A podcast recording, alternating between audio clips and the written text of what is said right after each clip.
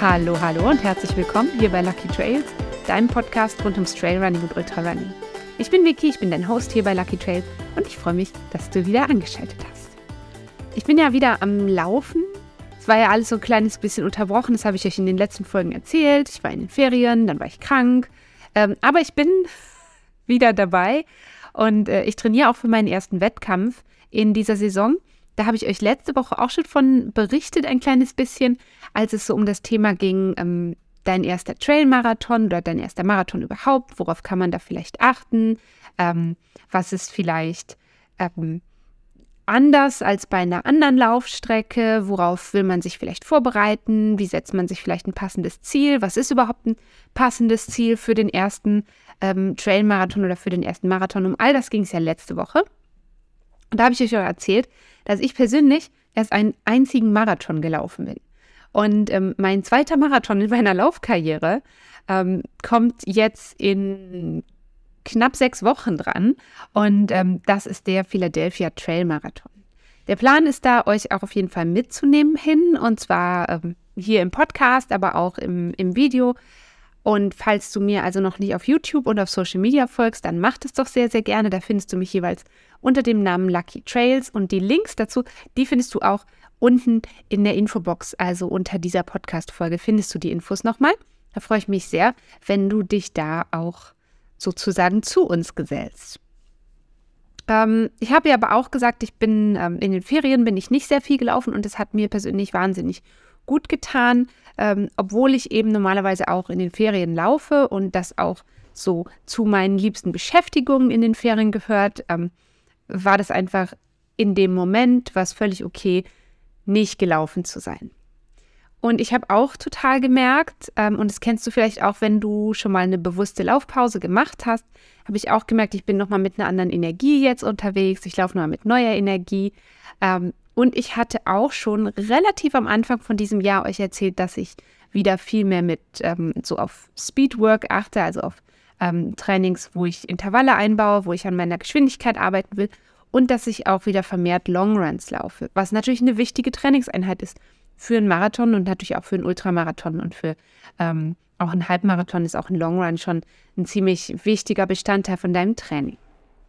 Und was ich so bemerkt habe in den letzten Monaten ist, dass ähm, natürlich, das ist auch im Rahmen vom neuen Jahr immer so, es ist jetzt ein bisschen abgeschwächt, jetzt wird es wieder ein bisschen mehr. Es sind plötzlich wieder viel mehr Läuferinnen und Läufer unterwegs. Und das ist, finde ich, total gut. Also wirklich total gut. Ähm, ich merke das immer, weil ich in der Regel dieselben Routen laufe, in der Regel dieselbe Route auch plus minus um dieselbe Uhrzeit laufe. Und ähm, man sieht es immer schön, Läuferinnen und Läufer, die keine feste Routine haben, die sieht man dann immer eine Zeit lang und dann sind die plötzlich wieder weg. Und da würde ich eigentlich ganz gerne heute nochmal anknüpfen, weil ich es natürlich total gut finde, wenn jemand neu mit dem Laufen anfängt und ähm, neue Sachen ausprobiert. Und ich bin auch total dafür, ähm, dass man sich weiterentwickeln will und soll. Ähm, und an dem Punkt hake ich eigentlich heute ein. Ähm, das Wichtigste, wenn du dich als Läuferin oder als Läufer weiterentwickeln willst, ist ja, dass du langsam läufst und regelmäßig läufst. Und das sehe ich jetzt bei mir hier ähm, auf den Routen, die ich in der Regel laufe, sehe ich das. Ähm, ich laufe hier in so einem, ähm, nennt sich, also es ist kein Nationalpark, aber es ist quasi wie ein Stadtwald, aber sehr, sehr, sehr, sehr großer Stadtwald.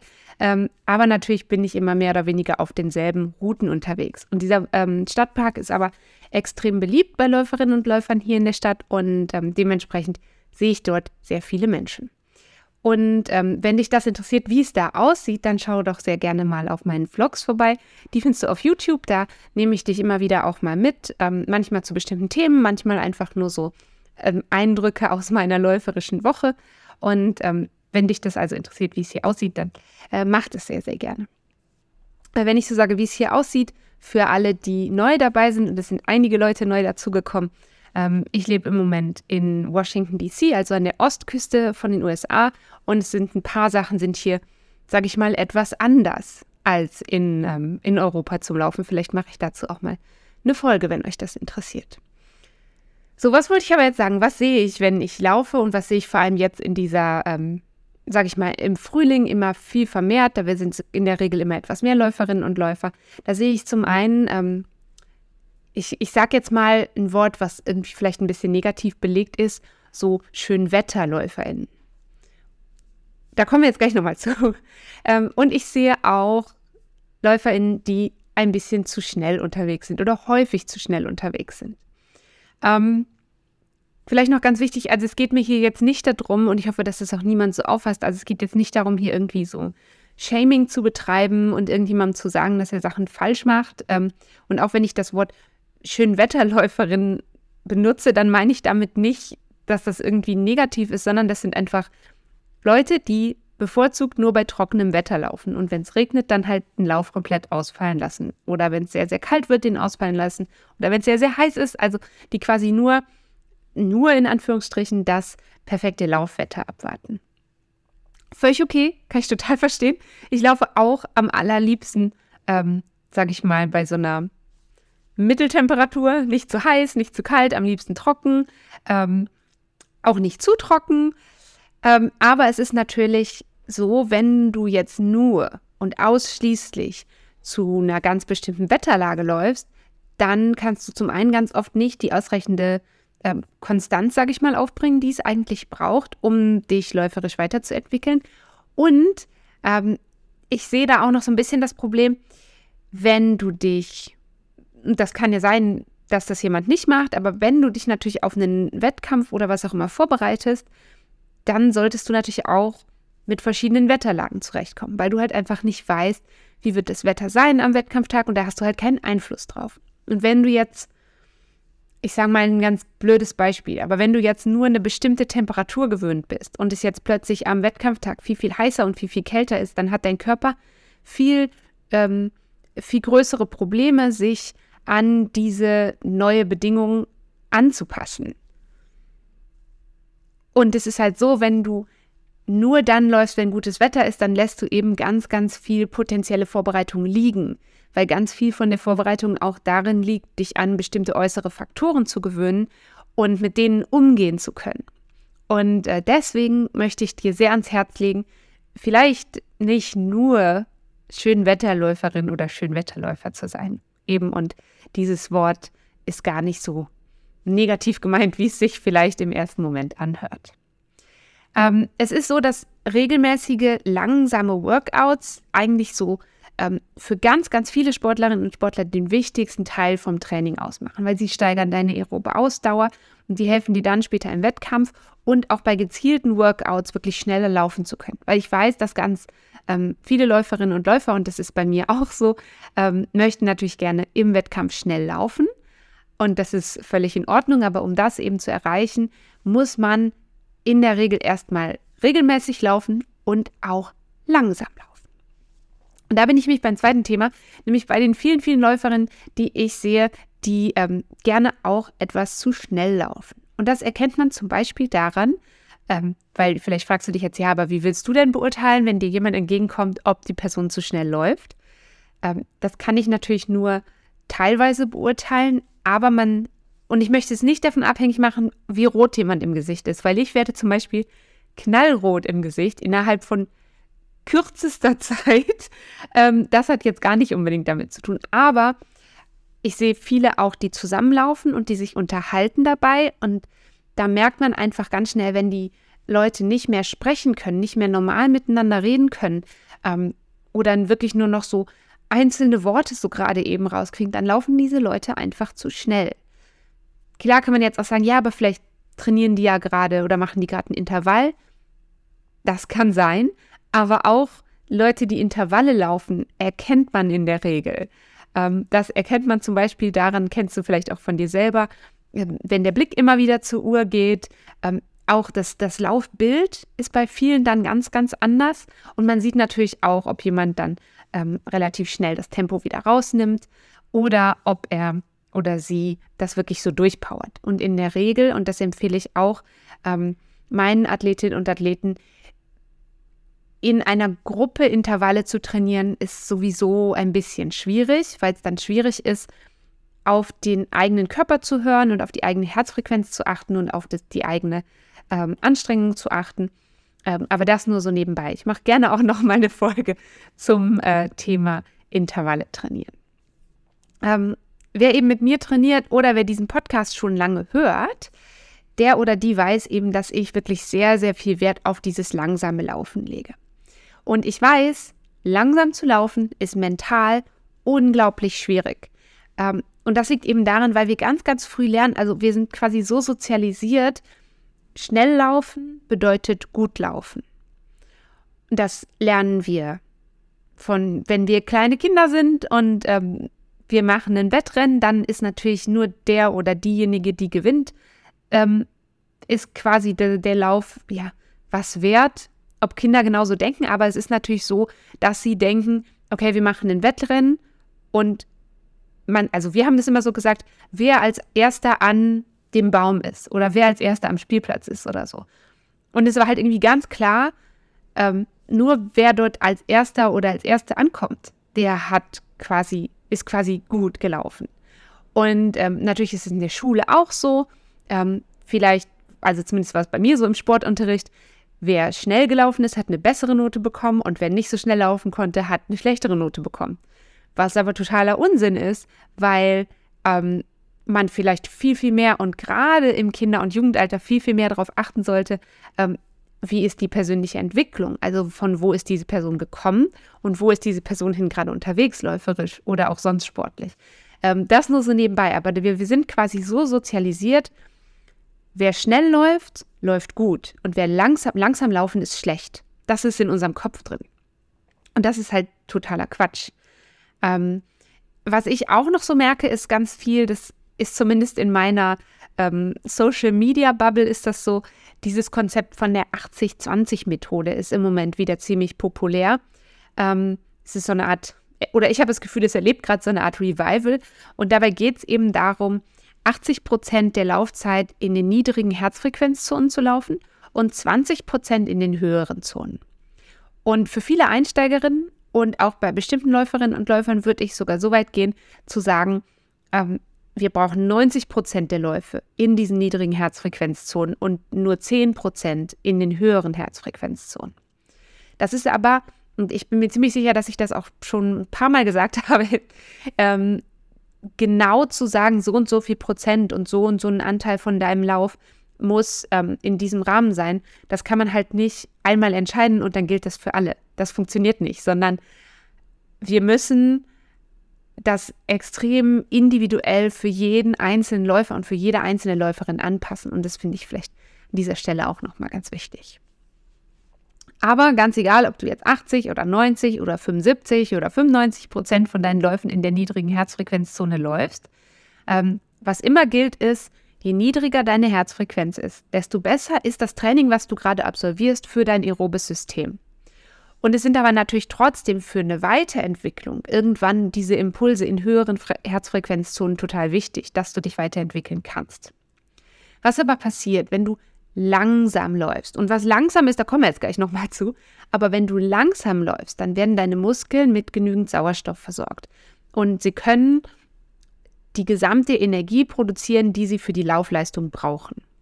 Und langfristig gesehen verbessert das dann die Fähigkeit deines Körpers, Sauerstoff zu transportieren und dann ähm, energieeffizient zu nutzen. Und wenn du das kannst, wenn dein Körper das schon gelernt hat, dann kannst du im Umkehrschluss auch ähm, auf lange Sicht schneller laufen. Du wirst automatisch schneller werden. Also wenn ich zum Beispiel gucke, auch auf meine ähm, Easy-Läufe, auf meine langsamen Läufe, die sind heute viel, viel schneller als noch vor drei Jahren zum Beispiel.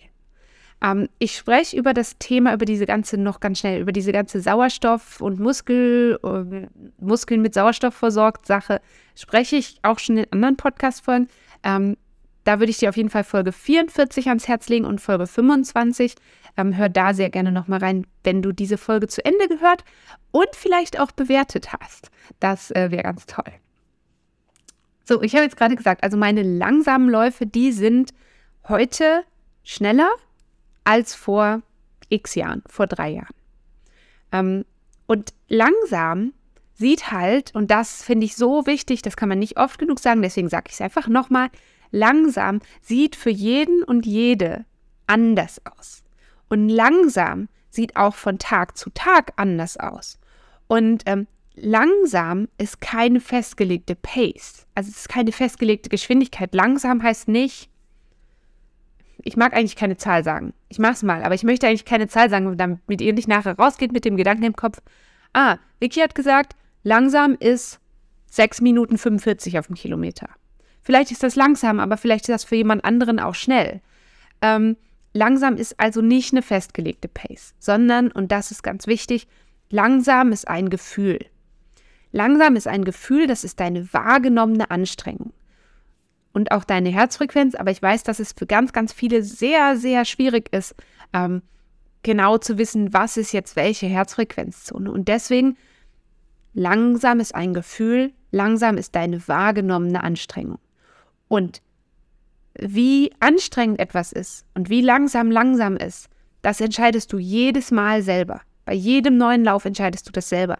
Das heißt auch, ähm, wenn du zum Beispiel eine App benutzt, Strava, Garmin, was auch immer, und die App sagt dir, oh, diesen Lauf hast du aber die, also wenn du immer dieselbe Route läufst, oh, diesen Lauf hast du aber letzte Woche viel schneller gekonnt, dann ist das nicht schlimm, weil vielleicht bist du den letzte Woche langsam gelaufen und da war langsam an dem Tag für dich halt was anderes. Langsam entscheidest du selber, langsam kann jeden Tag anders aussehen. Ähm, was ich mache und was ich merke, was auch ähm, meinen Athletinnen und Athleten hilft, ist, wir teilen diese Anstrengung, diese wahrgenommene Anstrengung, das Gefühl von, wann laufe ich langsam, kannst du in einzelne Zonen einteilen. Ähm, das kannst du, also ich mache das für meine Athletinnen und Athleten nach fünf Zonen. Es gibt auch andere Systeme nach sechs oder nach drei Zonen. Ähm, und ich habe dir jetzt einfach mal mitgebracht, das, was ich wortwörtlich meinen Athleten in der Regel mitgebe. Wir unterscheiden fünf Zonen. Zone 1, 2, 3, 4 und 5. Zone 1 wäre sehr locker. Und das bedeutet, du läufst so langsam, dass du gerade noch läufst und nicht wanderst. Vielleicht kannst du noch ein Kinderlied singen. Stell dir also vor, ähm, weil das auch eine Frage ist, die ganz oft kommt, kann man denn zu langsam laufen? Nein, wenn du in der Laufbewegung bist, dann läufst du schnell genug. Ähm, und auch wenn du, ähm, da, das gibt es natürlich auch, es gibt auch Bereiche, wo du vielleicht in, eine, in Speedhiking gehst, in eine Gehpause gehst, das ist auch okay. Ähm, die sollte auf jeden Fall auch in Zone 1 sein. Zone 2 wäre locker. Und das heißt, man läuft langsam und locker und wenn du noch, und da kommt jetzt eben dieses mit dem Trainingspartner ähm, rein, wenn du jetzt einen Trainingspartner dabei hast und noch mit dem plaudern kannst, dann bist du eigentlich genau richtig unterwegs. Das ist locker, das ist langsam. Ähm, wenn du alleine läufst, und ich mache das manchmal und ich weiß, dass es total bekloppt äh, wahrscheinlich aussieht, aber dann gucke ich einfach mal, ob ich noch reden kann. Und dann rede ich einfach was vor, mir, vor mich hin. Also ähm, manchmal rede ich mit meinem Hund oder mit meiner Hündin.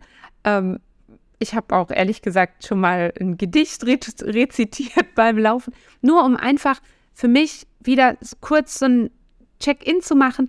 Hey, ähm, bin ich noch langsam unterwegs oder bin ich vielleicht schon wieder zu schnell?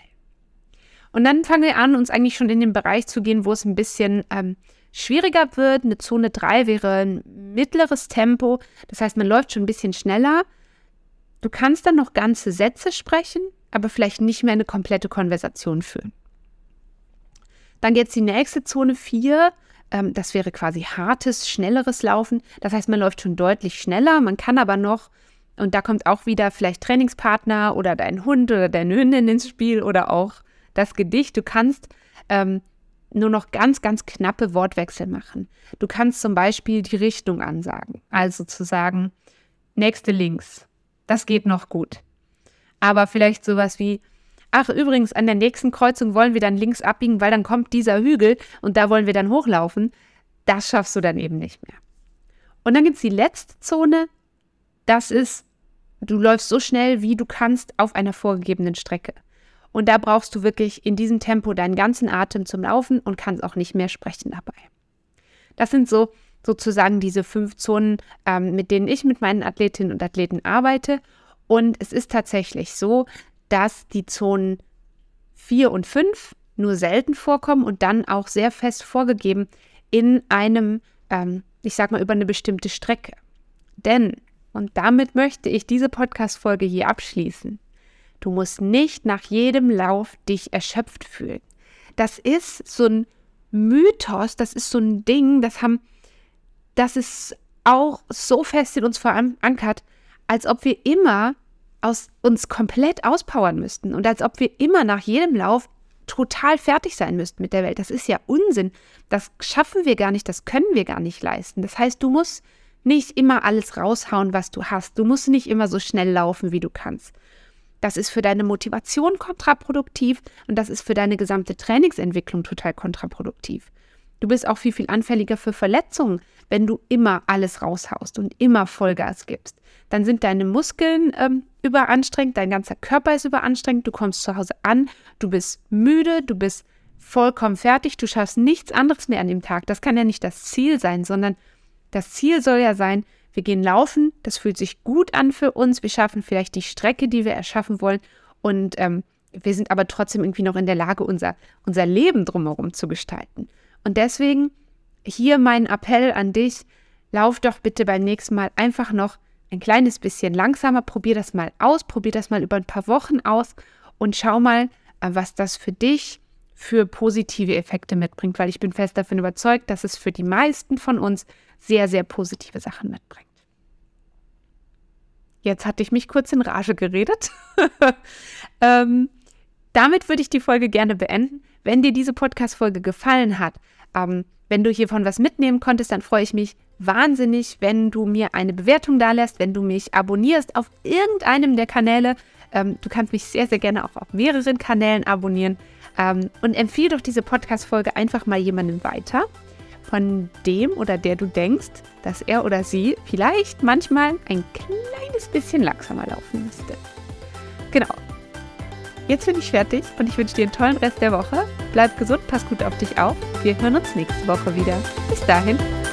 Tschüss.